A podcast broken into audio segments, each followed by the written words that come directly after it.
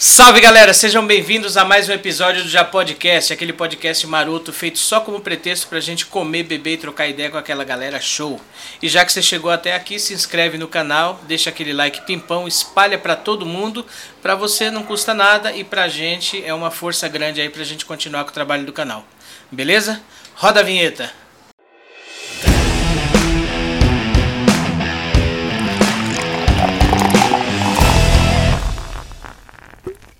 Pessoal, e antes da gente começar, eu queria falar aqui do nosso rango, show de bola, eles estão repetindo aí a parceria com a gente. Fantástico aqui os salgados. É da Lunata Pastelaria, L-U-N-A-H-T-A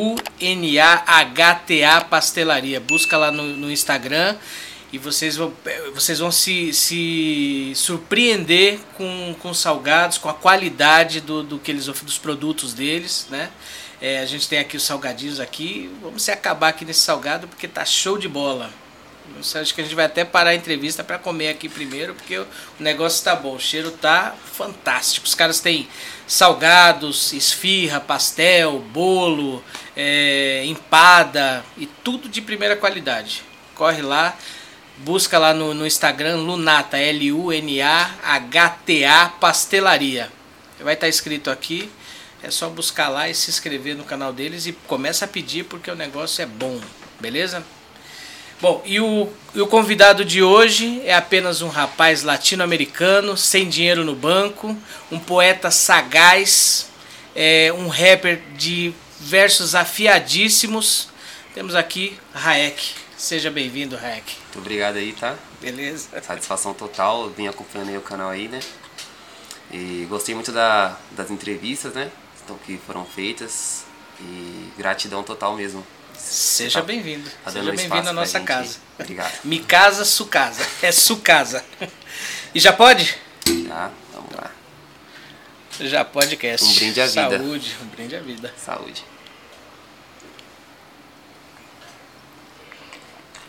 E aí, Júlio ou Raek?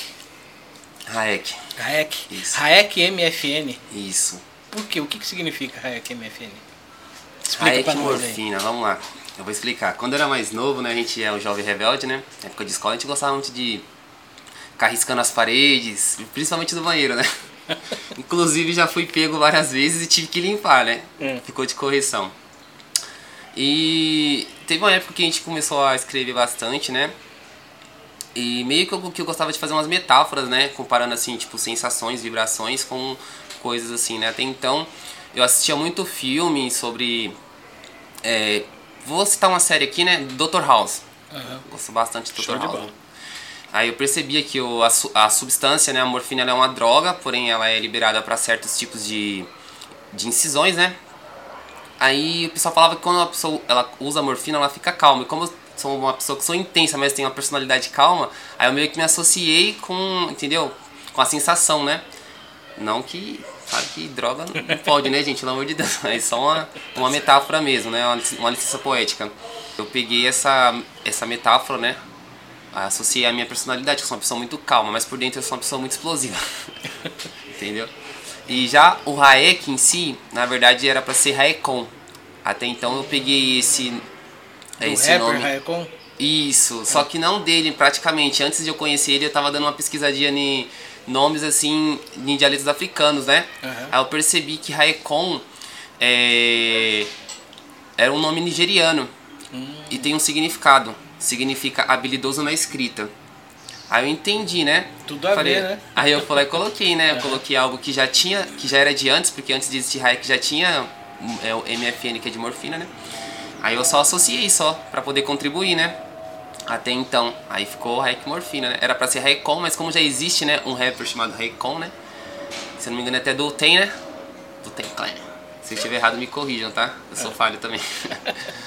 e aí eu coloquei Raik Morfina. Ah, legal. Agora ficou claro. Ficou claro. Que show. E aí tem um significado, né? Tem, tem todo o significado aí, né? Legal. E, e quem é o Júlio? Ah, o Júlio é o cara que é engraçado, né? Quem, quem conhece, assim, principalmente o pessoal que trabalha comigo, sabe como é que eu sou lá na empresa, né? A gente está trabalhando, logicamente, tem que se dedicar, perfeitamente para não haver nenhum tipo de erro, né? Mas eu sou um cara engraçado, feliz e de bem com a vida. Já tive vários problemas, como todo ser humano tem, né? É lógico, faz parte da Mas vida. o Júlio é isso, né? A felicidade em pessoa. Tá certo. Nativo do Grajaú? Não, na verdade eu nasci no Nordeste, sou nordestino, né? Nasci em São João do Piauí, a terra da uva. Terra da uva. É, lá eles chamam de terra da uva. Meus, meus familiares. E, é que eu, quando eu nasci, né, minha mãe ela veio pra cá, pra São Paulo. E eu tinha acho que era oito ou nove meses. Aí minha mãe já veio direto pro Grajaú. Então, praticamente, eu não tive o sotaque. Eu não peguei o sotaque por conta de ser bebê, né? Aí, nasci aqui, mas sou de lá, mas nascido e criado aqui no Grajaú, fábrica de talentos. É isso aí. E como, como que a sua família veio parar aqui? Mas Qual foi a jornada para chegar até aqui? Então, a, a jornada foi aquela questão de que todo imigrante tem, né? Principalmente do Nordeste. A gente sabe que São Paulo é uma cidade que foi levantada muito com o trabalho do, do, é do nordestino e do, e, e do negro, né? Aham. E na época lá era seca, né? Lá é a fome, a gente viu que assolou bastante. O país teve uma época aí que, nos anos 90, que era muito triste, era terrível, as pessoas morrendo de fome. E como lá não é um lugar que tinha emprego, não gera emprego, por ser uma terra muito. Muito. inf- Não, não vou falar infértil, né? Entre aspas, porque tem algumas partes que são fértil, né? Mas lá é muito infértil, né? Muito sol e a terra é muito seca, então tinha que vir pra cá porque aqui a gente sabe que é a capital do, do é do dinheiro, São Paulo. São Paulo ele tá movimentando tudo e aqui que tá o emprego, né? Na época o pessoal falava, viu, a gente tem que ir pra São Paulo porque lá é o emprego e a gente tem que se estabilizar lá. E pode ver que todas as pessoas que atualmente moram aqui em São Paulo, elas se estabilizaram aqui, construíram as suas casinhas nas, né, nas periferias, compraram o seu, o seu carrinho, se dedicando, trabalhando, ó, dando duro e essa foi a condição, né? Sobrevivência mesmo pura, de verdade. Eu concordo com isso, eu, eu- inclusive a minha origem também é essa. Eu nasci aqui, mas os meus pais são de Pernambuco, são, são, são nordestinos e então eu costumo falar que eu sou pernambucano, né? Só nasci aqui só, né? É. E, mas você não acha que toda essa força, lógico que aí tem um contexto, tem toda, toda uma questão aí envolvida, mas você não acha que de repente se toda essa força tivesse ficado por lá, porque como você disse, é, essa galera construiu São Paulo, né? Exatamente. Se essa força tivesse ficado lá, será que não teria construído uma, uma realidade melhor para lá? Sei lá, é só é só aqui uma elucubração, né? Então, é, concordo com você. Sim, eles teriam sim construído lá perfeitamente. Eles teriam feito algo assim extraordinário. Só que a gente percebe que no Brasil, lá é um lugar como se fosse a periferia em São Paulo. O Verdade. próprio governo ele não dá uma atenção devida. Se eles tivessem dado uma, uma atenção devida, prestativa, acho que o pessoal não teria necessidade de ter saído de lá para vir construir as suas, su- a sua carreira aqui, né, em São Paulo. Faltou investimento, eu acho. Mas eu concordo com você também. Se eles tivessem ficado lá e tivesse havido um investimento, uma geração de emprego, tudo conforme planejado, né, tivesse tido uma estratégia de, de ascensão do país, provavelmente o Nordeste hoje em dia seria uma das maiores potências também. Com certeza, que a gente sabe que o PIB de São Paulo é praticamente é o, quase como se fosse o PIB do Brasil inteiro, né? Sim. Não querendo falar assim que o PIB do Nordeste não dá lucro, dá sim também, mas São Paulo você pode ver que se você for, é, for olhar o tanto de imposto que a gente tem, tanto no imposto municipal quanto no federal que a gente paga no mercado, eu quando eu faço uma compra eu já olho na notinha. Quanto ficou retido lá para sustentar a máquina? Entendeu? Aí esses dias eu comprei até uma pilha pra minha câmera nova que eu comprei, que ela é movida a pilha, né? Ela é semi-profissional, mas gostei pra caramba, eu gosto de fotografia demais também. É. E eu percebi que as duas pilhas elas custaram 25 reais. Só de imposto eu paguei 10 reais de imposto. As duas pilhas era pra ter sido uns 15, 16, 17 reais. Imposto é um- lá em E cima, no né? final você pagou 25. 25. É, a foi, gente deixa aí quase 50% de imposto de contribuição. e tudo para sustentar a máquina. Exatamente. É. Quantos anos você tem, Rai? Tenho 23 anos, nasci em 23. 13 de janeiro de 1998. Opa, 23 completo. E pior que eu nasci no ano que o Brasil perdeu a Copa pra França. Que triste, Zagallo. Pode Meu crer. Deus.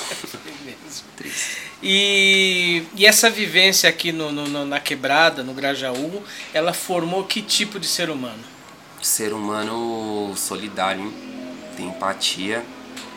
E quando você encara assim a fome mesmo, a miséria, a sarjeta assim de frente, você percebe que, que tudo que tá ao seu redor não é nada comparado ao que, ao que você tá vendo assim, né? Eu virei uma pessoa muito humilde. Não que se eu tivesse nascido em berço de ouro eu não seria humilde, vai de cada qual para qual, né, o caráter da pessoa, né? Mas eu acho que se Deus me fez pobre, é, foi, foi por algum motivo, não foi porque Ele queria que eu nascesse pobre triste. Não, acho que tem algum motivo. Tudo tem um porquê, né? Uhum. Mas a minha vivência aqui mesmo, ela me transformou nessa pessoa que eu sou hoje. Você pode ver que todas as pessoas que me conhecem, elas falam assim, cara, você é um cara assim que você é extraordinário. Eu até falo, não, não eu tipo, não gosto que as pessoas ficam me elogiando.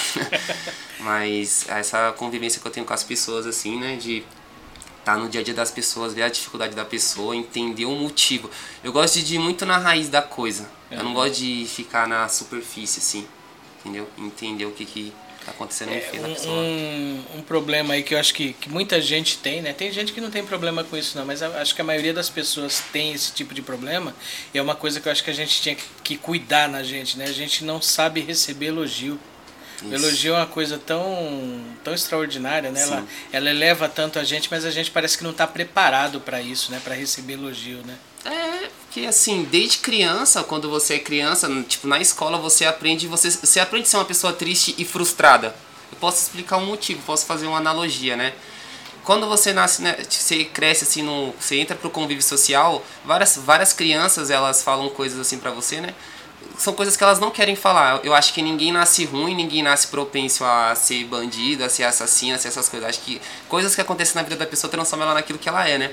As crianças, tipo, te ofendem, falam mal do seu cabelo. Ah, se o cabelo é duro, ah, não sei o que, a sua cor de pele é feia. E meio que você não cria uma autoestima. Aí quando você cresce, você se empodera, você aprende a valorizar a sua aparência, você entende, ter orgulho dos seus traços, né? é, quando você recebe um elogio, é, você não acredita, você fala, nossa, eu recebi um elogio. É igual quando as meninas falam assim, você é bonito, eu falo assim, não, eu fico constrangido. Porque foi algo que desde criança eu ouvi que eu era uma pessoa feia, uma pessoa ridícula.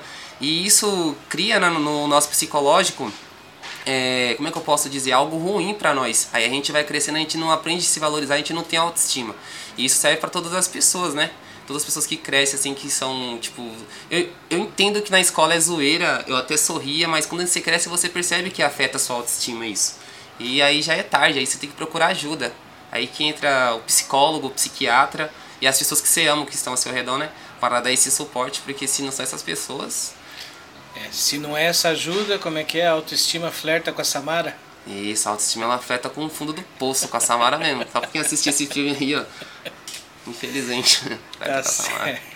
E a música, como é que ela entrou na sua vida? Qual foi o seu primeiro contato com a música? Então, meu primeiro contato com a música foi através da favela, né? Minha mãe morava aqui na Belmira, ali em frente à Escola Carlos de Moraes, para quem conhece. Uhum. E eu tive muito problema com a minha mãe quando eu era mais novo, né? Bastante problema com a minha mãe, assim, por conta do... Mais em questão, assim, do relacionamento dela, né? Que como ela engravidou e meu pai ele foi embora, né? Até então, aí minha mãe conheceu o, meu atual pai agora, né? Uhum. Aí no começo assim, a gente não se entendia bem, não, não batia e acabou que eu não gostava de ficar em casa. Eu não me sentia bem porque eu, eu achava que minha mãe não, ela não gostava de mim, nem ele. E como eles já é, tiveram filhos, né? Que são os, o, é, os meus irmãos, o Thiago, a Ellen e o Pedro. Eu percebia que, tipo, a diferença do... O tratamento que eles tinham era diferente do meu. Até então eu meio que criei uma questão assim de eu não me sinto bem aqui. Qualquer lugar que você não se sente bem, você não vai querer ficar. É uhum. algo normal do ser humano e eu percebo. Se você está num lugar que as pessoas te ofendem, você não vai querer ficar lá. Você vai falar, meu Deus, o que, que, que eu estou fazendo aqui? Se a pessoa está me ofendendo, isso não tem graça. Não é engraçado a pessoa ficar te ofendendo. E tipo assim, não que eles me ofendiam, mas mais a questão do tratamento, né? Até então. Minha mãe, eu amo ela do fundo do coração, meu pai também. E tipo assim, mas nessa época eu tava numa fase de construção mental. Uhum. Então eu acho que faltou então, muito Então não foi contato. você que teve problema com a sua mãe, é sua mãe que teve problema com você. Olha, eu não vou falar que ela teve problema comigo, né? Foi. Foi Vamos admitir, dá uma moral pra ela, vai. É, eu vou dar uma moral. aí até então, aí eu, como eu, eu, eu gostava de ir pra casa dos meus primos, meus primos já era mais entrosado, meu, eu e os meus primos, né? A Vanessa e o Magal, que são os meus primos, né? Uhum. A gente cresceu junto e, tipo, nossa, foi maravilhoso na nossa infância. A gente aprontava demais, a gente apanhava bastante, né? Isso foi. Não que eu esteja provando que a violência seja algo bom, né? Não é algo bom, né? Mas é. para nós que é das antigas funcionava diferente, né? A educação, né? A educação era baseada em. Ou você ouve, ou você sabe o que, que vai acontecer, né? É. Se você não. Era mais eficiente? Eu acho que era, hein? Eu concordo com você que era eficiente, né? Eu concordo, mas ainda eu tenho ainda eu tô aprendendo bastante a, a, a respeito disso, porque um dia eu pretendo ser pai também, né? Sim. Todo mundo quer ser pai, né? Mas funcionava bastante, né, até então. Aí quando eu fui morar com os meus primos, eu ficava bastante lá. E minha mãe falava assim, vamos pra casa. Carinho, não, aqui tá bom demais. Tô Aqui na aprontando." quebrada também. Na favela. Nós É. morava naquela favela atrás do, do Teodomiro, onde eles quebraram tudo. Ah, Eles estão tô construindo aqueles prédios agora, né? Aham. Nasci ali criado. E lá eu, perce... lá eu conheci bastante gente, conheci muita pessoa. Nossa, o pessoal que eu conheci de lá, você é louco, satisfação total. O Ramon, a molecada que, que jogava bola com a gente, aprendi a jogar bola com o pessoal lá. Eu era muito ruim, quem me conhece sabe que eu era péssimo jogando bola. Se eu aprendi a jogar Duas bola. pernas esquerdas. Oh meu Deus, nem Perna de pau. Perna de pau, muito perna de pau era. Eu cresci lá, né? E aí eu, eu passei a morar com a minha tia, né? Nessa época aí, né? Aham. A gente teve muito uma aproximação. Era a época que nós ia pra feira aqui de domingo, né? Comprar as coisas e aquele negócio pesado nas costas. Nossa, era terrível, hein?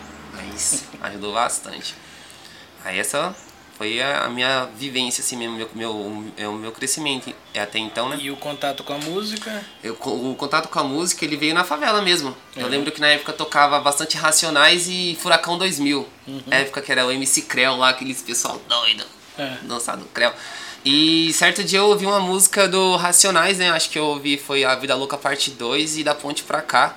E ND Naldinho, Aquela Mina é Firmeza. Nossa, essa música Pedrada, demais. Eu falei, cara, o cara tá falando mó bem da mina, o cara tá falando de tudo assim, nossa. Aí foi a parte que eu eu demorei um pouco pra querer fazer música, eu só gost- passei a gostar de música mesmo e ouvia. Aí chegou na época da escola, eu comecei a mandar umas rimas, um freestyle, né? O pessoal chama de freestyle, molecada aí, que é de batalha. Se basta- Aí o pessoal falava assim, pô, mano, você manda uns freestyle da hora, mano, você escreve, não, não escrevo não. Eu falei, eu vou tentar escrever. Até então, na época, ela escrevia mal demais, nem cadência tinha o negócio, nem ritmo. Aí eu passei a escrever, foi que a música entrou na minha vida. Primeiro foi através do funk, depois do hip hop. E como é que foi a sua evolução aí no universo do hip hop?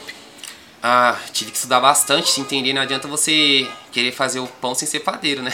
Opa. Não tem lógica. Eu tive que ir lá atrás, eu tive que voltar lá no início da história. Primeiro eu voltei no início no Brasil, né? Fui lá no Taíde, São Bento, né? Boa. São Bento, o negócio. Foi longe, hein? Fui longe lá, tive que voltar lá um pouquinho, né? Uhum. E eu percebi que o negócio ficou forte aqui no Brasil nos anos 80, foi em 85 pra cima, assim, os anos 80 já também já rolava já, só que ninguém sabia o que que era o hip hop aqui no Brasil ainda, né? Não, era uma coisa muito restrita, né? Isso. Eu acho que, não desmerecendo a galera que veio antes, mas eu acho que o que, que democratizou mesmo, eu acho que foi com Racionais. Foi.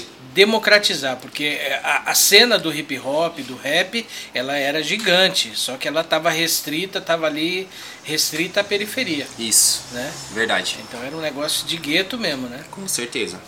E aí eu acho que o que que aí o pessoal de fora do gueto ele abraçou um pouco o rap depois de Racionais. Eu sei lá, eu vejo dessa forma. Eu tava ali na, na eu vi a cena ao vivo ali, né? Então Sim. essa é a minha impressão. Posso estar enganado, né? Eu concordo com você plenamente. É, nessa época aí eu já tinha o Racionais, facção central já tinha também, só que era muito restrito pra periferia. RZO, né? Detentos do Rap, entre outros aí também, né? E tipo, os caras já começaram como? Dedo na ferida, né? Falando umas coisas que ninguém queria ouvir. Até então ninguém quer ouvir tristeza, ninguém quer ouvir a história de um cara que tá usando crack dentro de um barraco. Por mais que seja algo que seja real, que a gente tá presenciando até vigentemente, né? A gente tá presenciando isso aqui no Grajaú. Ninguém quer ouvir. As pessoas querem ouvir música que fala de futebol, que fala de mulher, que fala de coisas boas. Até entendo. Também De gosto de ouvir amor, esse tipo né? de música, né? romance. Exatamente, mas a gente tem que viver a vida real também, né? Aí os caras vieram forte. E concordo com você que o Racionais foi importantíssimo na cena do rap nacional. Importantíssimo, porque os caras eles conseguiram vender mais de 50 mil discos aí em uma época que eles não tinham marketing, não tinha nada. E invadiram as rádios também. E foi impressionante. Acho que eles começaram com a Zimbábue, né? Que era praticamente uma, uma, uma gravadora independente, né? Começaram. Tipo, É. pelo que eu vi da história deles, estava assistindo até recentemente, eles eram b-boys, né? Eles dançavam. eram eles se conheceram dançando. Inclusive acho que o, o, o, o Brau e o, e o Ed Rock É o Brown e o Ed, não, o, Brown e o Ice Blue. O Ice Blue. Eles eram, antes de, de, de, de se juntarem para ser Racionais, eles eram um grupo chamado B-Boys, B-Boys, acho que era B-Boys. É, o nome do, do, do, da dupla era esse, né? Isso, os caras começaram aí primeiro a dançar. É porque na época não era. O hip hop no Brasil ele já tinha as músicas, não era dedo na ferida, ainda era mais uma parada tipo black music, né? Sim. Você colar assim com as minas, dançar, todo mundo agarradinho, coisa. Tava chegando no mesmo. Brasil, Tava chegando no Brasil ainda. Querendo ou não, tudo que tá vindo de fora pro Brasil, a gente pega um pouco atrasado também, eu percebo isso. Música, tecnologia, que já tem lá fora. É que nem o Pix vocês que estão usando o Pix agora. Pix sempre existiu nos, é, nos Estados Unidos, é muito recente lá e veio chegar no Brasil ano passado. O Pix para os bancos já existia lá fora, a transferência instantânea, né? Quer dizer, o, a rede, a, o sistema bancário sempre se aproveitou da necessidade da gente transferir dinheiro de um banco para o outro, ganhando, cobrando taxa alta aí, né? Com certeza. E aí chegou esse Pix aí, mamão na roda, né? Oh. Mas e aí o rap, quando você olhou assim falou, pô, é aqui no rap que eu quero ficar, aqui que é minha morada, é aqui que eu vou me desenvolver? Olha, foi quando eu ouvi, acho que foi uma música do, do Tupac, se não me engano, qual foi a música que eu, deixa eu só lembrar aqui, só dar uma reforçada, que eu ouvi, eu gostei muito do, da cadência do ritmo, mas quando eu vi a letra eu falei, mano, esse cara aqui, ele é um absurdo, o cara tá escrevendo, cara. E tipo, lá fora o que ele escrevia lá, aqui no Brasil, se fosse que ele se ele fizesse isso aqui no Brasil, ele seria preso por apologia ao crime, entendeu? Ele contando umas histórias loucas, mas eu acho que foi a aquela música é, não vou lembrar qual que é, que eu já ouvi várias dele, mas eu, eu gostava é, bastante de ouvir a Black Jesus, que ele fala que é, Jesus Negro, né? Uhum. Ele contando as histórias narrativas que os caras eles usavam a igreja para poder se, apro se aproveitar dos, é, é, é, dos irmãos, né? A, é, a respeito do, é, do dízimo, ele contando as paradas que tá acontecendo na rua. E quando eu comecei a ouvir ele, comecei a ouvir Racionais, assim, a Nego Drama também, eu me identifiquei bastante por conta da história de vida mesmo, né? Uhum. Ele tá narrando a história de uma mulher preta mesmo que teve um filho aí e é mãe solteira e, e tipo, os caras falam tanto da questão do, é, do, é, do aborto, né? Que, o, que a mulher não pode abortar, mas o, o homem, quando engravida a mulher, ele já aborta quando ele cai fora, mano. É, e a resposta ficou como? E essa questão de minha mãe ter engravidado assim, meu pai ter saído fora, foi algo assim que eu me identifiquei bastante na música, assim. Sabe quando o cara tá narrando a sua vida? Você ouve aquilo e você fala, cara, isso daqui é pra mim, mano. Aí foi é, que eu falei. É o lance da representatividade, né, cara? O cara, o cara narra a história de, de meio mundo da quebrada, né? Exatamente. É. Você pode ver que várias pessoas devem se identificar. Vários caras aí que só tá ele e a mãe aí na vida. Você fala, pô, cara, o cara canta minha vida, eu e minha mãe só. E, tipo, não tem nem o nome do meu pai no RG. Imagina um cara que é assim, não tem o nome do pai no RG. Mas a mãe lá deu tudo para poder criar o cara pro cara não ir pra vida errada, não desandar, né? E isso daí foi algo que eu identifiquei bastante no rap, a narrativa de estar tá contando o que está acontecendo comigo, o meu estado de espírito na época e atualmente também, né? Foi algo que eu me identifiquei bastante. E o que, que a quebrada te ensinou? Ah, a quebrada me ensinou tudo. A ser educado, a ser humilde, pé no chão. Ser uma pessoa assim que aonde você chega, independente do lugar, se é um lugar de classe média alta, se é um é, rua de barro, você vai chegar do jeito que você é, você vai ser aquela pessoa que você é, entendeu?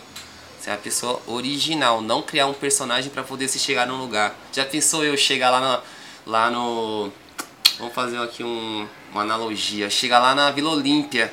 Eu sou esse cara aqui, eu vou chegar lá como? Diferente? não vou chegar lá diferente. Eu vou chegar lá da mesma forma que eu tô aqui com vocês, trocando aquela ideia e falando, esse sou eu, né? E isso que a quebrada me ensinou.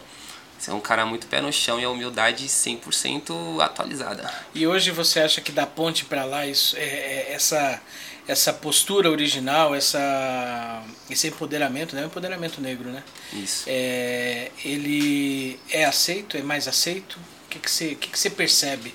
Olha, eu percebo. Ou a batalha é a mesma de. de... A batalha ela, ela continua igual. A gente, a gente, eu vou falar igual o Ice Blue ele falou aí no podcast que ele fez recentemente. A gente só venceu a primeira etapa. A gente tá na rádio, a gente tá na televisão. Essa é a primeira etapa ainda. A gente vai ter que fincar muita coisa para poder, tipo, falar agora deu. Porque eu percebo que quando eu tô em um bairro nobre, é, as pessoas elas atravessam a avenida quando me vê, elas, tipo, ficam com medo de mim como se fosse fazer alguma coisa com elas. Eu acho isso muito triste, porque eu sou igual ela, eu sou, eu sou semelhante dela. E outra, se você vai ser roubado, você não vai saber a hora e o, e o momento se você vai sofrer algum tipo de crime. Isso vai acontecer. E as pessoas elas me olham torto, elas não olham na minha cara quando eu entro no mercado, assim, as câmeras estão totalmente vidradas pra mim, um segurança ele tá ali fingindo que não tá me seguindo, mas eu sei que ele tá me seguindo. Isso e é às triste. vezes é um cara daqui, né? E é um cara que é igual eu, é um cara negro. É. Entendeu? É um cara que é de periferia e, tipo assim, ele parece que. Ali eu até entendo o lado dele porque é o trabalho dele, mas eu acho que ainda é um modus operandi do, é, do opressor, né? De ele falar pra você, ó, você aqui vai ser assim com você. Entendeu? Não, cara, eu, eu acho muito muito louco isso, é uma coisa que eu sempre observei a vida toda. Você chega num, num lugar bacana, né? É, é, porque esse negócio tá, tá na minha carne aqui, né, meu? É, então você chega num lugar bacana, às vezes você, se, se você vai entrar num restaurante legal, você vai entrar num, num lugar bacana, você, você tem grana para gastar lá. Você vai, você, você vai pagar do mesmo jeito, é o mesmo, mesmo valor e tudo mais. Só que parece que o cara que está servindo, ele serve bem a galera que é daquele mundo. Isso. Mas o igual a ele, parece que ele tem um, um meio que uma, um ranço ali de servir, né? É, entendi. Aí já entra aquela questão de uma entrevista que eu vi do Malcolm X, que é. ele fala que existem dois tipos de negros, né? Existe o negro e o negro da casa. Até então. Não é querendo falar, não tô falando da cor nesse, nesse aspecto, eu tô falando Acho do cara que, tá que é pobre. também a, a pobreza também, né? Exatamente, ele fala que o cara, na época da escravidão, existiam dois tipos de negro, né? Existia o negro que queria fugir do senhor de engenho, existia um negro que era o negro da casa, aquele negro que ele era alforriado, né? Ele uhum. tinha alforria, ele tinha tudo de bom, de, é, de mão beijada. Ele tinha comida, ele tinha cama, e ele não ia querer sair da, é, da casa do, é, do senhor de engenho dele. Porque ele tem cama, ele tem comida, ele tá de boa. E, e hoje você percebe isso, que os caras, eles estão lá, ao invés de ele olhar para nós e ver uma vitória ali, aquilo é a mesma coisa de quando um irmão nosso entra na faculdade. Para nós, eu tô em vários grupos de, é, de Facebook, principalmente do é, Funkeiros Cult. São a, molecada da minha idade que eles estão entrando na faculdade, a pessoa, os pessoal estão passando em medicina, em artes, para nós aquilo é uma vitória, mano. A gente comemora junto. Falou, pô, eu, eles, eles tipo comentam, ó, eu trabalho, minha mãe é mãe solteira, cresci com a minha mãe, passei em medicina na UFRJ pra nós é comemoração. E quando a gente chega nesses lugares, a gente percebe que parece que os caras, a gente, tipo, para eles não é motivo de vitória. É como. Mas eu entendo, o, é o lado dele que até então ele é instruído a fazer daquela forma. Ele tem um, um, certo grau de culpabilidade? Sim, ele tem, mas ele é instruído a pensar daquela forma. No dia que ele for pegar um livro para ler para entender a história do Brasil, eu acho que ele vai mudar essa perspectiva que ele tem a respeito disso, né? De ele ver um cara chegando lá, é, ele vai olhar assim e falar, pô, é meu semelhante, ele vem da onde eu venho, vou tratar o cara igual eu trato o cara que é daqui. Entendeu? Essa questão. Falta informação. É, eu também acho que informação é. Informação. E a informação não é informação. Lógico, a informação acadêmica, a informação de livro, ela contribui muito para isso, mas eu acho que a, o que está faltando, a educação que está faltando, é, tem que começar dentro de casa, né? Também. Nossa, é, é importante. A educação de casa. É. Falta, falta a galera instruir os, os seus filhos a, a, a, entender a semelhança, né? entender a, a necessidade de, de, de, sermos, de sermos iguais. Né? Isso, é. exatamente. Vai longe essa história, hein? Vai. Nossa, é um, uma história que se a gente for parar pra coisa, deve ficar quase três horas aqui conversando. Nossa, é impressionante. É, e não vamos conseguir ser profundo, né? É, não conseguir. Vamos, vamos de música aí? Vamos. Bora lá? aquela lá então. Igão, dá aquele apoio pra nós aí. Igão tá. Já é contratado do, do, do Já Podcast. O Igão é o nosso DJ. É. No name. É show! Licença aqui, rapaziada. Vontade. Tá Olha eu aqui de novo. Seja bem-vindo de novo, Igão. Tamo junto, Igão é prazer é sempre estar tá aqui. Vamos mandar aquela lá que eu escrevi, né? Que é a amnésia social, que eu acho que o nosso povo ele passa por diversas coisas assim que. É, a gente passa por coisas na vida que parece que o povo esquece, né? Parece que coisas que acontecem cinco anos atrás eu lembro, mas parece que o povo esquece, ele fica refém daquilo. E vira uma bola de neve, vira um, um ciclo vicioso, né? Entendeu? É tipo você pisar num caco de vidro e você falar: Ah, já passou a dor, vou pisar de novo. E tum, e piso. E, e a dor volta. Aí escrevi esse som baseado nisso. Amnésia Social, o nome do som. E vamos que vamos.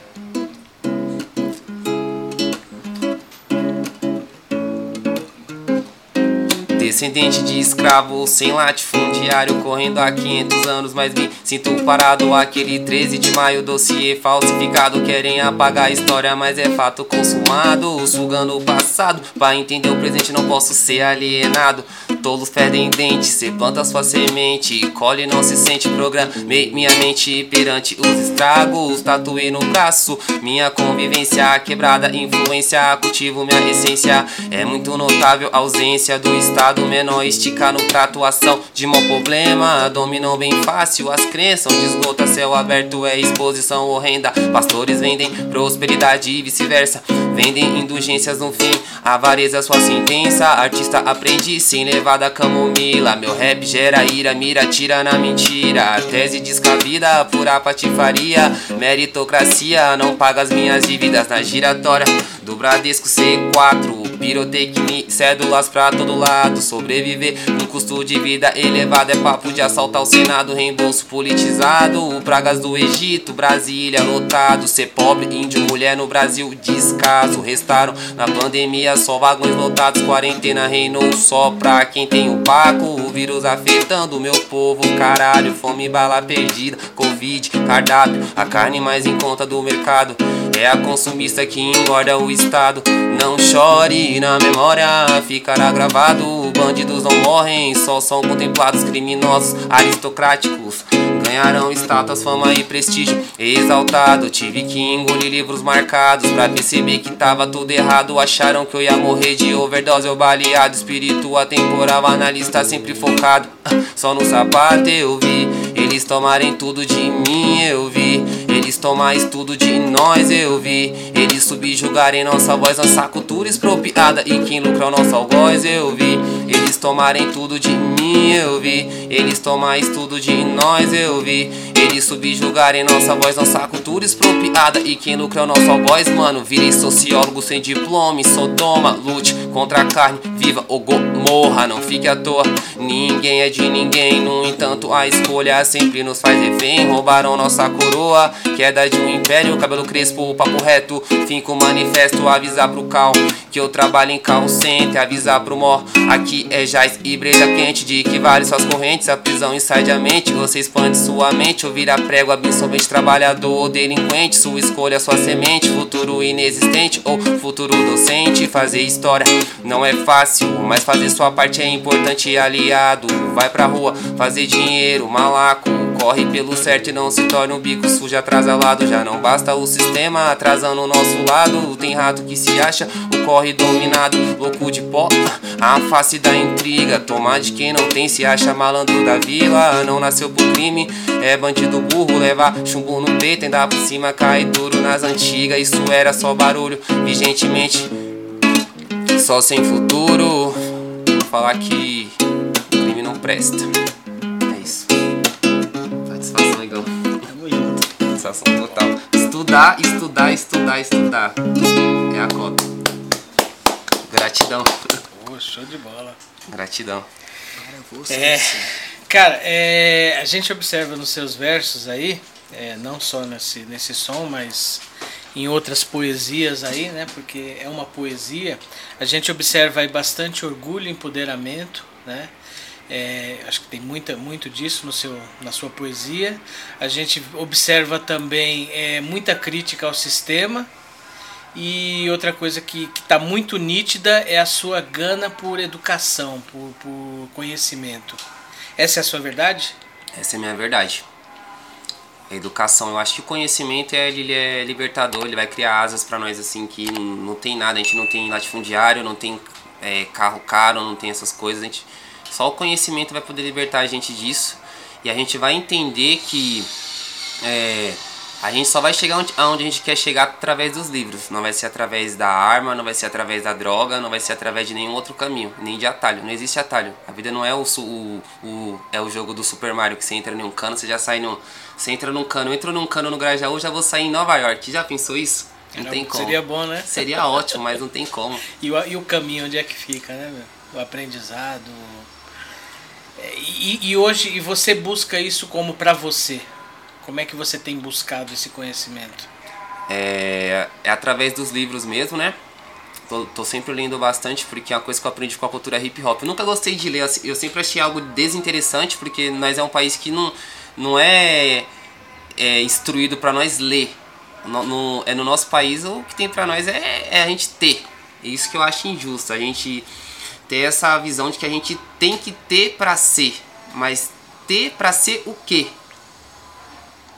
Aí que tá a questão. Você percebe que quando você tem algo, as pessoas só gostam de você porque você tem. Agora, quando você tem algo aqui, as pessoas gostam de você. Se você tem algo aqui, você troca uma ideia com a pessoa, a pessoa gosta de você, aí você vai saber que é verdadeiro, que a pessoa gosta de você verdadeiro. Agora, se você tem uma BMW aí, uma X6, uma Mercedes Glide 250, fi, se você tem, vai chegar vários, você vai perceber que as pessoas só vai gostar de você porque você tem aquela Mercedes que é um carro que custa aí 400 mil reais. É, por aí, né? 400 mil reais. Que... Sei lá. Esses valores aí. Ideia. Quando você tem dinheiro, todo mundo te ama. Agora, quando você tem conhecimento, as pessoas elas meio que se afastam de você, ou te chamam de louco, ou ficam com inveja. Eu percebo isso também. As pessoas te chamam de nerd. Eu acho que é um estado natural. A gente não deveria se achar nerd porque a gente lê. Deveria ser algo normal pra mim. E eu percebo que as pessoas não acham algo normal, acham algo de nerd. Estudar é coisa de nerd. Não, estudar é coisa de uma pessoa que quer vencer na vida. É, e, e o engraçado é que você essa você rotular a pessoa desse jeito parece que é, é com, justamente com o objetivo de des- desestimular, né? Parece que, que existe um culto a, a você não buscar o conhecimento, sei lá, eu, uma cultura de, de, de, de achar bonito não, não, não buscar o conhecimento, né? Exatamente, mas essa cultura é uma cultura que o próprio opressor ele implantou no nosso país, né? Ele implantou dessa forma. De a gente achar que estudar é uma coisa de nerd mesmo. A gente achar que estudar não é um- uma, uma coisa que a gente vai poder usar como ferramenta para ascensão, tanto social quanto econômica, né? Se você for parar pra, pra refletir. O opressor, no, no momento que ele negou estudo pros meus avós, que, que moravam no, é, no Nordeste, negou estudo pra minha mãe, negou estudo pros meus tios, eles criaram o quê? Uma máquina que sustenta o capitalismo, né? Olha que eu, que eu vou falar pra você, eu tenho as minhas críticas ao, ao capitalismo, mas é, é algo que eu sei que é, que é a única ferramenta econômica que vai fazer o pobre sair da miséria, tá? Vamos aí, vamos, mas, mas, mas vamos com calma, né? Para o pessoal não achar que eu sou comunista. Pelo amor de Deus, eu não sou comunista, não. Comunista, tá ok? Não sou não, mas desse tipo, né? O, o opressor ele fez o que? Ele não investiu em educação, fez o nosso povo virar uma, uma, uma massa de manobra e só ofereceu pra nós futebol. Futebol, novela e, e isso. E achar que a vida é isso. É pão e circo. Pão e circo, igual na Roma. Exatamente, pão e circo. É, eu, eu acho que é o que você falou aí, dentro de, de vão pensar que, que eu sou comunista. Na realidade, eu acho que o que você prega é que a gente. Eu, eu vou usar aqui uma palavra que eu, que eu observei também nas suas letras: meritocracia. Você acha que, que é válido? Não, porque o ponto de partida não é igual para um cara que mora na periferia e para um cara que mora no centro de São Paulo ali. Não que todo mundo que mora no centro seja pessoas ricas, tá? Existe a, a classe média alta que se acha burguesa aqui no Brasil, né? Sim. Mas eu acho que a meritocracia ela não existe porque deveria ser igual para todo mundo. Aí eu meio que concordaria que ela existisse. Se eu e o meu parceiro Nonemi, a gente estudasse na mesma escola, fosse escola particular, todo mundo da periferia estudasse na escola particular, não que eu tô falando que a escola pública ela seja ruim. A escola pública, o único problema dela é que ela é sucateada pelo governo. Inclusive o governo do PSDB que já tá há 20 anos no poder. Obrigado. E, e a gente percebe isso, que o ponto de partida ele não é igual. Não é igual. Os caras eles negam pra nós assim é, o preparo pro vestibular.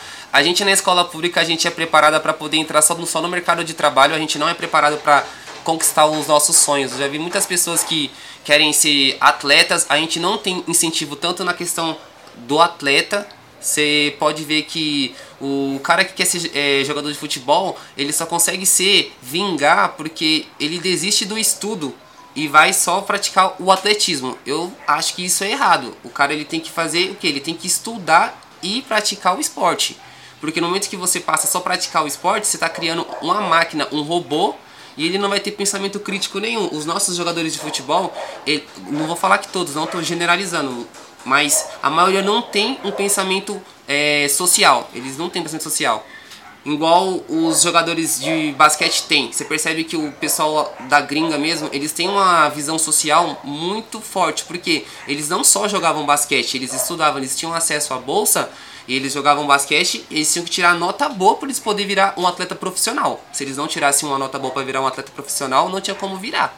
Não que, que estejam forçando eles a estudar, mas deveria ser assim. O atleta ele tem que ter um incentivo quanto o estudante. Se você quer ser um arquiteto, maravilha, você, vai ter que ter acesso a um preparamento para o vestibular para você poder passar ou no Enem, na FUVEST, seja qual tipo de vestibular que você fizer, para você virar um arquiteto. E para nós não tem isso na escola. Se não são os professores que a gente cria uma intimidade para poder auxiliar a gente, a gente sai da escola sem rumo. Eu, quando saí da escola, eu fiquei perdido. Não sabia nem o que, que fazer. É, Entendeu? A gente, a gente durante a... Você estudando em periferia, você realmente você vai encontrar professores que vão marcar a sua vida, né? Vão marcar, pô, eu tô com 49 anos aí quase, e eu lembro de professores do meu primeiro grau que eu guardo eles no coração até hoje porque eles, eles tiveram esse papel na minha vida.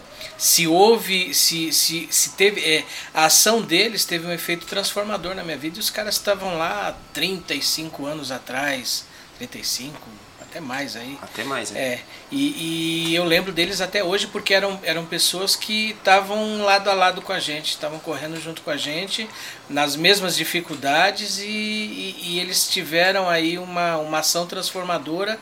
Isso lá atrás, onde, numa época que a gente não tinha nada aqui. Né? Porque eu sou da época que aqui era tudo mato. Ah, já ouvi histórias a respeito dessa época nossa. Eu gosto de ouvir bastante o pessoal mais velho falando disso. Então as dificuldades eu, eu, eu acho que elas eram. Não vou dizer, não vou, não vou menosprezar, porque as dificuldades de hoje elas são grandes também, né? Sim. Mas acho que naquela época a gente estava mais distante de tudo ainda. Né? Então, essas pessoas que entram na vida da gente, elas têm, têm um papel aí fundamental e acho que eles não têm noção do, do, do, do efeito que causam na vida da gente. Mas continua aí. Desculpa. Real, isso que você falou, vou até emendar aqui um assunto. Eu queria mandar um salve pro meu professor Dênio, de filosofia, que ele foi o cara que me fez amar a filosofia. E a minha professora Alexandra, que era professora de português, que ela, tipo, ela via que eu tinha dificuldade de fazer redação, ela acreditou muito em mim. E, eu, e também mandar aquele, aquela nota de repúdio de tristeza, né, para os professores que falavam que eu não ia ser nada na vida, entendeu? Que ia ser ninguém, porque a gente sabe que tem esse tipo de professor que ele é meio carrancudo, né? E queria desejar todo amor para eles aí, ó. Um beijo no coração de todos e é isso. E só para reforçar que professor Dênio aí, professora Alexandra, de verdade, vocês estão no fundo do meu coração e gratidão total. Até o dia que eu descer o túmulo. De verdade. É bem por aí mesmo, você leva pro resto da vida. Pro resto da vida, exatamente. E, e, você falou aí muito de omissão, de, de ausência do Estado, é, que, que eu entendo que é uma coisa proposital, é uma coisa orquestrada, né? Tipo, tem que ser dessa forma mesmo, vamos deixar essa galera aí, a, a Deus dará a própria sorte, né? O que, que você acha que esse, essa atitude do Estado é, causa na, na, na, no povo da periferia. Ah, causa transtorno, hein? Nossa, imagina você crescer assim no, no meio de um monte de rato, de barata, de barro, de você vê troca de tiro, essas coisas acontecendo. É, as pessoas do mesmo convívio se matando por causa de um celular, por causa de um tênis, por causa de um carro, algo assim que a gente pode conquistar. Infelizmente a gente tem que trabalhar 10 vezes mais para poder conquistar, mas é algo que a gente consegue sim, que é o mínimo que o ser humano quer, ele quer a condição básica de vida, ele quer ter uma casa para morar, ele quer ter um carrinho para fazer sua compra, para ter um lazer. A gente não é feito só para sustentar o capitalismo, a gente não é feito só para trabalhar, a gente tem que ter lazer também. Ainda mais e a sanidade mental dessas pessoas? Como é que elas ficam aqui?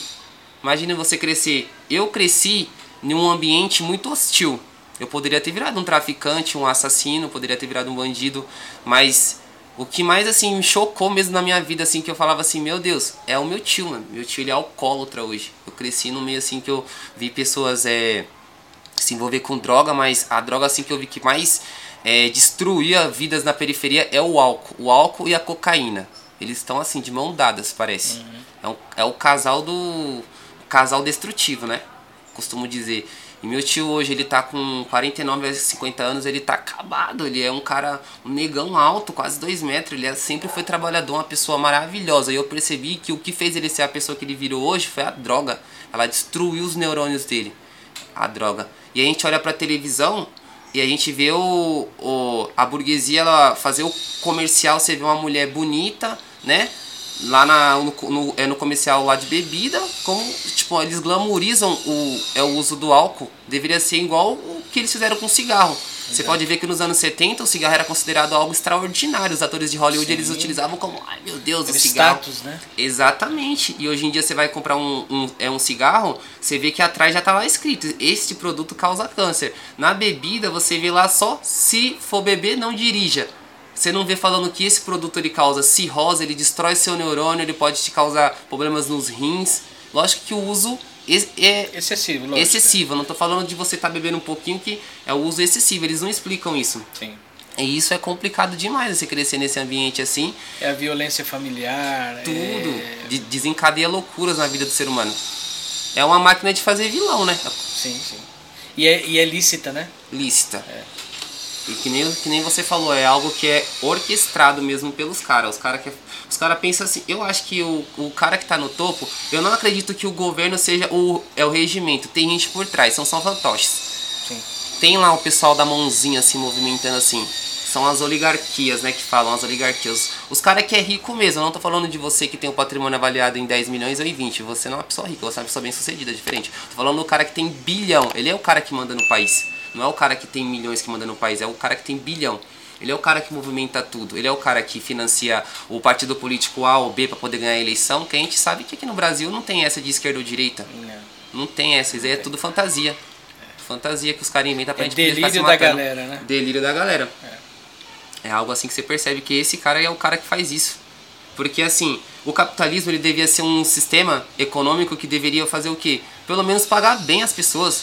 Não custa nada você investir. Se você investe num local que nem é o. É o é aqui o Grajaú, ou São Mateus, que é extremo leste, ou outras quebradas Pirituba, Jaraguá, essas quebradas assim que estão bem distantes do, do centro. Se você investe, as próprias pessoas do local, não é falando de, de, de- é, de- só, só de assistência básica, mas você investir mesmo, elas vão aprender a andar com as, com as, é, com as próprias pernas. É do ser humano. O ser humano, desde que o ser humano é ser humano, ele tá andando aí, ó. Até lembrar da teoria da evolução lá do Darwin, né? Que ele fala que o ser humano ele veio do. Entendeu? O ser humano só seguindo só, mas fazer uma analogia, né? Ele tá andando aí, ó, no mundão aí, ó. Desde que o mundo é mundo e tá sobrevivendo. A gente acha que é um ser aí igual a barata. Os caras falam que a barata ela não morre, não. Você pode matar um ou duas, sempre vai ter barata onde você for. O ser humano ele é assim, ele tá até hoje vivo. Entendeu? Sobrevivendo. A gente sabe andar com as nossas próprias pernas. O que falta é a gente ter o quê? O passaporte. Não adianta você querer voar para África do Sul se você não tem o passaporte e o avião. Falta o investimento. É o básico. O básico do básico não é glamour, não é luxúria. É o básico é o que o ser humano quer. Mas assim, é, a duras penas, você é, um, você é um cara novo, você de repente começou a se entender por gente numa realidade aí um pouco diferente. Mas você olhando assim, até onde o seu conhecimento alcança, até onde as histórias que te contaram alcançam, você acha que a duras penas houve uma evolução? Para onde a gente está caminhando aqui na, na quebrada? Olha, a gente tá caminhando aí de verdade, atualmente. Eu sou um cara muito esperançoso, mas a gente tá caminhando pro caminho errado, infelizmente. Mas a gente sabe o motivo disso estar acontecendo. A gente tá votando errado na época de eleição. A gente tá votando errado. E eu não vou colocar só a culpa no povo, não, porque o povo, ele, a gente sabe que o povo é leigo. Você vai trocar ideia com as pessoas hoje em dia, as pessoas elas criam opiniões de opiniões que já são formadas. Não deveria ser assim. Então, ao invés da pessoa ela procurar se instruir através da internet ou, ou através de um livro a respeito de tal questão, ela vai sempre ouvir um cara que está na televisão falando aquilo e ela vai aderir aquilo para ela. Isso eu acho que assim, aí que entra a questão do opressor. Ele paga o cara que tá na televisão para poder falar aquilo, porque ele vai falar o quê? Você tá falando isso para milhões de pessoas no Brasil inteiro. São pessoas que não tiveram acesso à educação e não têm o hábito de ler ou de procurar. Hoje a gente tem um Google, você dá um Google, você vai descobrir muita coisa, você vai descobrir o- a vida de um ser humano inteiro. Entre essa questão de, tipo, a gente tá fazendo errado por, por conta disso, a gente é muito carente de tudo aqui no Brasil, de, de eh, educação, a gente é carente demais. É, é mais fácil você comprar, é cômodo, né? Você comprar a frase pronta, né? É cômodo demais, muito cômodo você ver o cara falando na televisão lá assim. É, ai, que fulano é que não sei o que, esse fulano é não sei o que. Aí você vai falar, ah, eu concordo com ele, fulano é não sei o que, fulano é não sei o que. Você vai seguindo a mística aí, você vai seguindo o ritmo da batida, você não vai nem questionar. E uma coisa que a gente aprende estudando filosofia é questionar tudo.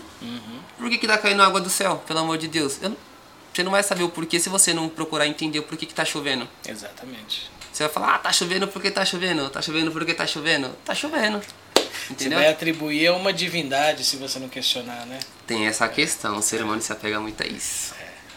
A O que não é explicado, a gente, o que não é explicável, a gente é mais fácil você criar uma lenda em torno disso, um, um mito em torno disso, né? Exatamente. E, e sair propagando aí como verdade. Como verdade. E, e não quer identificar o porquê exato das coisas, né? É, porque até então no passado, quando a gente vai puxar assim as, as ideias do passado mesmo, as pessoas ela, a- elas acreditavam que tudo que ocor, todo o incidente que ocorria no mundo era algo divino. Sim. Até então. E a gente estudou isso na escola. Isso foi na época do antropocentrismo, né? Tudo era divino, tudo Deus, Deus. Aí depois os, os estudiosos começaram a estudar e entender que existem coisas no mundo que tem soluções e tem algo por trás, né? Sim. É igual a questão da gravidade. O Isaac Newton ele só descobriu a gravidade porque ele estudou, ele quis entender porque que a maçã caiu na cabeça dele. Ele tava lá em, na faculdade dormindo na árvore e pum, a maçã caiu. Ele, tipo, foi Deus que derrubou a maçã na minha cabeça? Como assim? Não tem, não tem lógica você falar que foi Deus que derrubou a maçã na sua cabeça. Tem lógica você pensar que existe um cálculo de uma situação que ela é criada. Aí que ele descobriu a gravidade dessa forma, entendeu? Até então, no passado, como ah, o- tudo foi dominado pelo, pelo Constantino, né? Que até então eram os papas que dominavam tudo, Roma dominava tudo, né? Aham. Depois da morte de Cristo, Roma, tipo, acho que até na época de que Cristo estava vivo, Roma dominava tudo, né? Tudo era baseado em que tudo que acontecia na- no mundo era Deus. O terremoto é Deus. Hoje em dia a gente sabe que o terremoto é porque as placas tectônicas elas estão soltas e elas atritam e acontece o terremoto. Entendeu? Sim. Logicamente, eu acredito em Deus, acredito que Deus tem um propósito na nossa vida, acredito muito que diversas coisas que ocorrem na nossa vida são coisas que são Deus que ensina, são Deus que impõe, mas a gente sabe que todas as situações que existem, existem um porquê e um, e um porém por trás, entendeu? Até então, na época da, da, da escuridão era assim, né? Tudo era baseado nisso. Sim. Show de bola. Opinião fantástica. É. Vamos mais uma musiquinha aí? Vamos aí então, então vamos. Igão, dá aquele apoio aí pra nós. Vamos aí de Musa da Desolação, aquela que fazem várias famílias chorarem. Você é brabo, hein? E, é tipo, é algo que eu acho normal, faz parte. Eu só não acho normal quando a pessoa ela é nova, né? Até então, quando a pessoa ela já tá velha assim, ela até entende quando chega a hora. Mas quando a pessoa é muito nova, eu não me conformo quando a pessoa se vai. Eu fico só pensando o porquê. E a gente nunca vai saber o porquê, né? É algo do divino mesmo, né? Aí já é Deus. Meu Deus. Vamos lá então.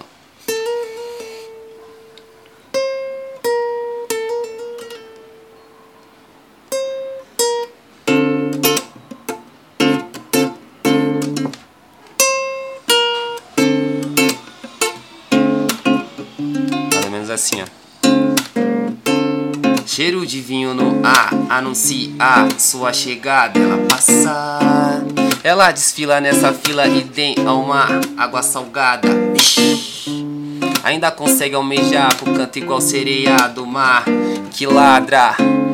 Aí quem tenta impedir dela vir, mas não arruma nada. Nadinha, ela toda entrosada na jogada. Parece Romário e Bebeto, uma obra clássica objetiva. Igual efeito da catuaba, ela gosta dos velhinhos, mas fletar com a molecada. Tem um trampo muito louco, tipo do Senhor Omar. Em tempo de harmonia, ela odeia trabalhar. É tipo o sol e a lua, tem uma função divina. Carrega muitos pro além, às vezes vence a medicina. É bem precisa, quase nunca de falhar.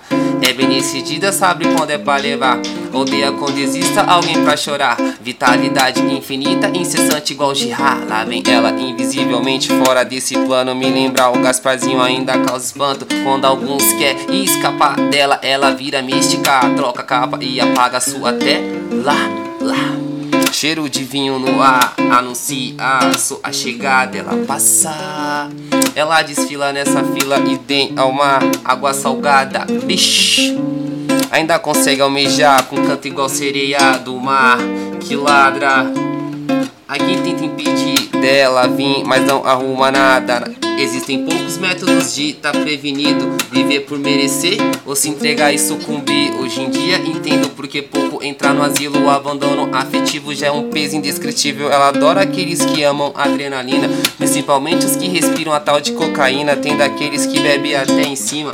E depois parte o carro no meio no poste. Na esquina ela não sente vergonha. Alicios, mente fraca, ela é o passaporte pro inferno. Pra uma certa turma tem quem acha que ela é preconceituosa. Não vê cor, não vê só escolhe, não tem fuga. Sua veste preferida, trelada em sistemas. Sua veste favorita personifica tendências. Enquanto vagabundo mosca na malevolência, ela surge na esquina e pou, pou na sua testa. Tá. Cheiro de vinho no ar anuncia a sua chegada. Ela passa, ela desfila nessa fila e tem ao mar água salgada. Vixe, ainda consegue almejar com canto igual sereia do mar que ladra. A quem tenta impedir dela vir, mas não arruma nada, nadinha. E foi, foi, de repentemente foi, foi morte instantânea. Ele levou uma facada no metrô. Foi trágico, trágico. Salve, senhor Omar, todo mundo odeia o Cris. Boa, boa. senhor Omar. Quem é a musa da desolação? A musa da desolação é a morte, né? Pra muitos aí é algo inexplicável, né? Pra alguns, algo que não tem, a gente não entende o porquê que ela existe. Eu até então entendo, porque eu não, eu não iria querer viver mil anos, não, igual um Drácula da vida. Viver se escondendo. Não, a vida é isso mesmo, ela tem que ter o prazo, né? A gente sabe que na Bíblia fala que no início lá o homem vivia 900 anos, né? Até então a gente não sabe se é uma metáfora ou se é algo que vivia 900 anos, mas a gente sabe que naquela época o estilo de vida ele era totalmente diferente, né? Principalmente a alimentação, né? As pessoas dizem que você come, você é o que você come, né? O pessoal aí que é da nutrição, os veganos. Mas eu acho que a musa da desolação é isso, ela é a morte e ela é triste. Porém, ao mesmo tempo que eu acho ela triste, ela é poética também. Por mais Poética. triste que ela seja. É, Bonito. É, ela é parte da nossa jornada. né? parte da, da nossa jornada aí, né? A gente não sabe se é o final da jornada, né? Mas ela é Isso. parte da nossa jornada. Faz parte. É isso. E projetos? O que, que você tem aí preparado? O que, que você está preparando para pra gente aí de novidade? Então, de projeto aí eu venho fazendo novos projetos, né? Até então eu tava querendo fazer aí um EP. Uhum. Aí eu fiquei na dúvida se eu fazia um EP ou um álbum, né? Vou ficar de fazer o EP mesmo, porque o álbum eu acho que é algo mais trabalhado, é algo que você precisa estudar muito pra você fazer. E é algo bem cansativo também. Você não pode ficar jogando linhas ao vento aí, não. Tem que saber o que, que você tá falando, né? E eu acho que eu vou lançar aí um EP aí. Só que até então eu vou lançando algumas faixas solos por enquanto, né? E logo logo eu vou lançar uma faixa aí que é chamada Durra. Durra é, ou é Dukha. É uma coisa da filosofia, né? É um estudo aí do Siddhartha Gautama, o Buda. Sabe que o Buda ele era um príncipe, né? Que abdicou todos os prazeres e as luxúrias da vida para poder viver de uma forma aí. E Durra, se eu não me engano, se não me falha a memória, tá? Eu não sou uma pessoa que tem memória boa, hein? queria ter. Durra é quando você abdica aí todos os prazeres da vida aí. Só que assim, você entende o porquê que você participava daqueles prazeres também, né? Mais ou menos assim. Aí eu vou lançar essa faixa aí logo logo. Dentre outras também que virá após. Uma jornada de autoconhecimento, né? Isso. De autoconhecimento e desapego também. Desapego. Desapego é, é- Eu acho que o desapego ele é muito importante pra gente prosseguir, né? Pra gente Isso. crescer, né? Exatamente, eu sou uma pessoa que sou muito medrosa, não sei porquê, acho que isso é algo assim que eu tenho que melhorar bastante, de eu ter medo de fazer alguma coisa e achar que eu sou muito daquela de ficar pensando o que, que fulano vai achar, não tem que pensar assim, eu tenho que agir, tenho que ser proativo, não tem que ser reativo, entendeu? Se eu for uma pessoa proativa, eu sei que eu vou conseguir desenrolar várias paradas, né? agora se eu for uma pessoa reativa que só reage a uma situação e tem um pensamento em cima disso, eu sei que eu não vou conseguir ir pra frente, eu vou ficar nas minhas paranoias, minhas coisas mentais, sou muito pensativo também, né? Você fica muito na dúvida de certas ações que você, certas ações que você vai fazer, né? E, e que projetos mais você tá fazendo parte? A gente tem o coletivo Ninja aí, né? Com o Nonemi, com, com o Rafa, que já veio aqui também. Tem o ALS, tem o Eric, né? Que é um gênio. Salve, Eric. Salve, Ele Eric. tá cansado de levar salve, hein, filho? Meu Deus. E a gente vai trabalhar esse coletivo ninja aí, a gente vai criar uma gravadora. Fé em Deus, vai dar tudo certo. A gente vai lançar diversos artistas aí que, que, que são fã de música mesmo, estudiosos da música, futuramente. A gente entende que a gente tem que trabalhar em prol de nós mesmos, né? Se nós não se reunir e ficar na, na vaidade ou no ego, a gente não vai ficar nessa mesmice pro resto da vida. E é esses projetos que a gente tem pro futuro. Eu também pretendo fazer teatro, eu quero ser ator também no futuro. Pô, que da hora. Ah, É algo assim que eu sempre desde criança eu gostei de assistir assim. Todo mundo deu o Chris, ou. Como é que é o nome daquele lá que. Acho que era do Arnold, que era o personagem do Arnold. Como é que é o nome da série? Esqueci, mano. Nossa, me deu um branco Esqueci agora. também, esqueci. Gosto- eu, tipo, eu, eu gosto de Acho que é fazer. Arnold só o nome da série. É, eu não lembro, então acho que é. Acho que, e de eu, eu a patrulha as crianças. Nossa, eu, eu- eu, tipo, eu gostava de imitar os caras assim, né? Eu gosto de imitar assim, fazer caras e bocas e agir assim. Eu também quero ser ator no futuro. Eu pretendo, eu, eu almejo essa parada. Nem é por vaidade, é porque eu acho que eu. É, Você curte mesmo. é que eu curto mesmo, eu acho interessante essa parada de atuar. Acho uma arte muito angelical, muito. Nossa, É impressionante. louco, né? Mas você já teve alguma experiência nesse, nesse sentido, não? então, quando eu era do circo, quando tinha os projetos, né, eu participava, eu era do, de artes plásticas, né, eu, eu até lembro do, é, do professor, era o professor Ricardo, ele era o nosso professor de artes plásticas, né, e aí eu fiz um pouco de futebol também, porque eu sempre gostei de futebol desde criança, né, e também fiz um, acho que um pouquinho de teatro, aí eu aprendi algumas coisas assim, até então, a atuar, né, e é isso. Tive um contatozinho, só que não foi um contato estendido, foi um contato breve com a, Mas com a arte curtiu? de atuar. Ah, curti demais. E, e é algo assim que quebra muito. Eu sou muito tímido. Parece que não, mas eu sou muito tímido. Fico até tremendo assim às vezes. É timidez, tem que melhorar bastante. E é algo que eu percebi que melhorou essa questão de eu ser tímido. Melhorou bastante. Cara, trabalhou isso. Eu, eu, assim, eu tenho uma. No meu caso, eu sou tímido também, né? Eu, normalmente eu falo para as pessoas que me conhecem, né, que eu sou tímido. Galera, como você é tímido? Desse jeito, né? Desse jeito. É, pô, eu sou um cara que tô sempre ali movimentando, tô conversando com todo mundo.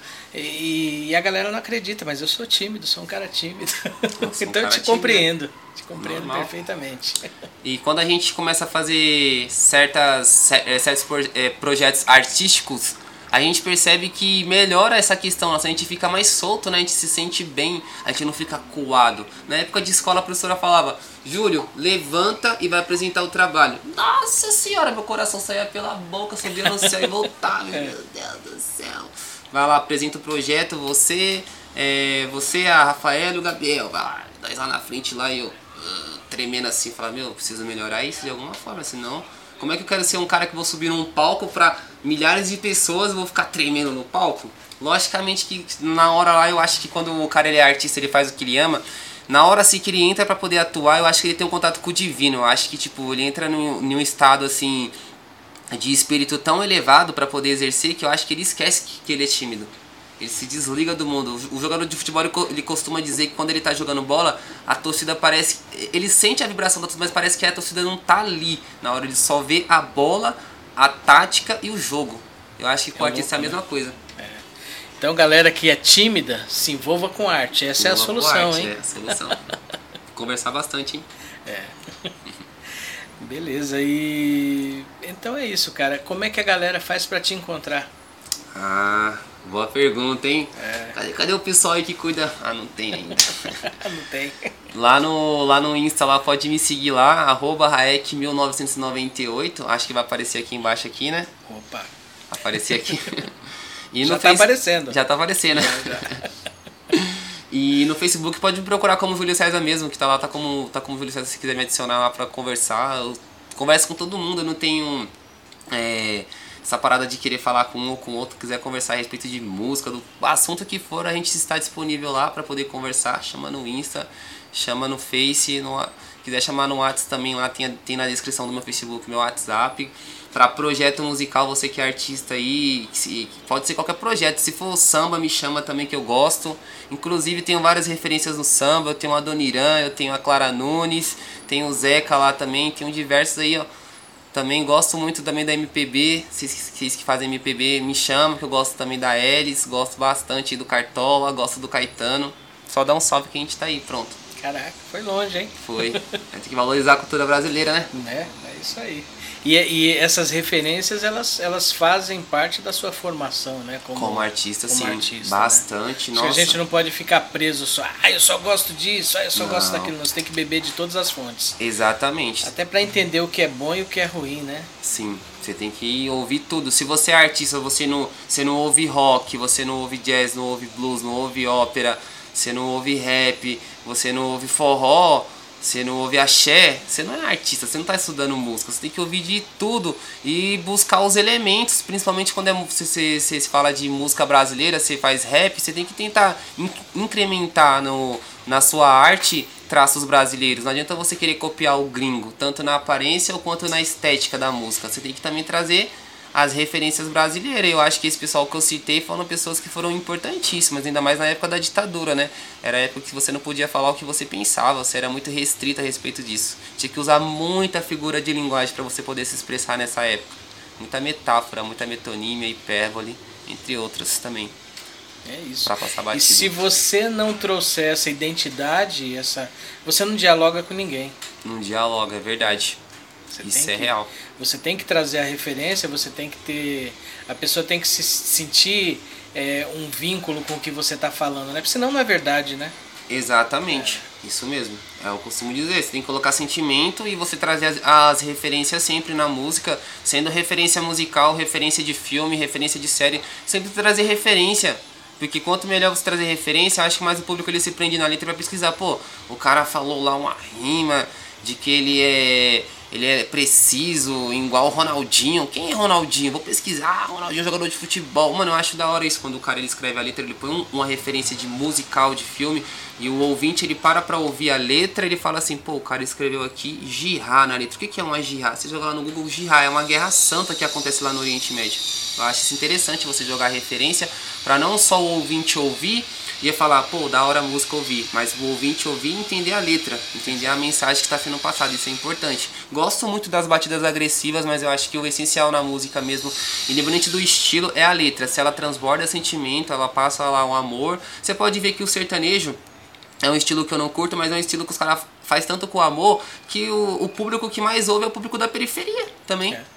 E é uma música assim que eu acho muito elitizada. Óbvio, por causa que tá na indústria, é o topo da indústria aqui no Brasil, né? Mas os caras transbordam tanto sentimento, pô, o cara tá falando lá do mano que foi traído, do cara, da mina que tá sofrendo por um cara, que você percebe que ele passa sentimento tanto na voz quanto na letra, que o público fala, pô, música Porque linda, cara. Todo mundo já viveu alguma situação dessa. né? Exatamente, é. Então é mais uma vez você se identificar na, na, naquela, naquele diálogo que a música está tendo com você. né? Isso, exatamente, esse diálogo. E a gente aqui no Brasil, a gente é riquíssimo de cultura de tudo. A gente é um país que a gente tem diversos escritores.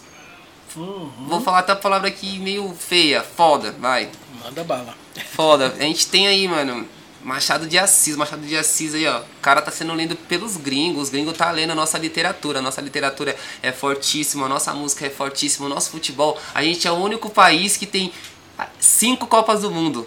A gente é o único que vai ter cinco Copas do Mundo. Não que eu me orgulhe disso como algo extraordinário, a gente precisa melhorar muito, mas futebol, música, literatura, arte, até em filme a gente é bom, mano. Se você for parar pra assistir os nossos filmes assim, Alto da Compadecida, Deus é Brasileiro, Fantástico. só filme bom. A gente tem que aprender a olhar pra dentro primeiro e depois você expandir, você olhar pra fora, entendeu? Isso é importante. Eu, eu acho assim, tem vários exemplos que a gente pode citar, mas um exemplo assim bem emblemático, é, até fazendo um trocadilho aqui, sem, sem, no- sem o menor teor de zoeira, né? Sim. Mas um cara que é um gigante da música brasileira, da música popular brasileira, e não teve um reconhecimento muito grande aqui, mas numa camada aí é, considerada aí irrelevante, que tem toda a relevância do mundo dentro da, da- do público ouvinte de música, né? Dentro do Brasil ele não, não foi, acho que ele não foi elevado ao tamanho que ele merecia, que é o Nelson Ned. Só que o cara fora do Brasil, ele é um deus. É verdade, já ouvi falar dele, já do. Ele tem uma voz extraordinária, né? Fantástica, fantástica, fantástica. Extraordinária. Já ouvi algumas matérias na televisão a respeito dele. Quando passa coisa na televisão que fala de música, nossa, eu assisto, eu gosto muito. Eu acho que é algo que deveria passar bastante, falando mais sobre a música brasileira ainda. Todo mundo conhece ele na América Latina inteira e nos Estados Unidos. É um cara que, que putz, tem versões aí gravadas em todos os países, em vários idiomas. E ele viveu a vida dele, a, a carreira dele foi forte fora do Brasil. Foi. No Brasil ele não foi, não foi reconhecido da forma que deveria porque as pessoas não quiseram olhar, né? Mas enfim, é isso, né? Verdade. Cara, muito bom trocar ideia com você. satisfação. Show de bola. É fantástico. Mais uma vez aí, eu acho que a gente conseguiu aí levar pra, pra galera um, um papo bom, com conteúdo. As suas ideias aí, elas são é, muito boas. é, e você tem futuro, você tem muito futuro, cara. Então, galera, corram lá, busquem lá, Raek MFN, né? Busquem nas redes sociais, Pode conversa com ele, porque logo logo vocês não vão conseguir conversar mais. Guarda bem esse nome, Raek MFN. Pode buscar lá, à disposição, poesia, o que for, qualquer tipo de arte aí, só chamar que a gente está à disposição para poder contribuir, que é importante. É isso aí. Um brinde aí. Um a brinde à arte. papo. Saúde. Saúde. Sucesso. Salud. Como é que é uma coxinha agora, né? Fica à vontade. Obrigado, galera. Até a próxima.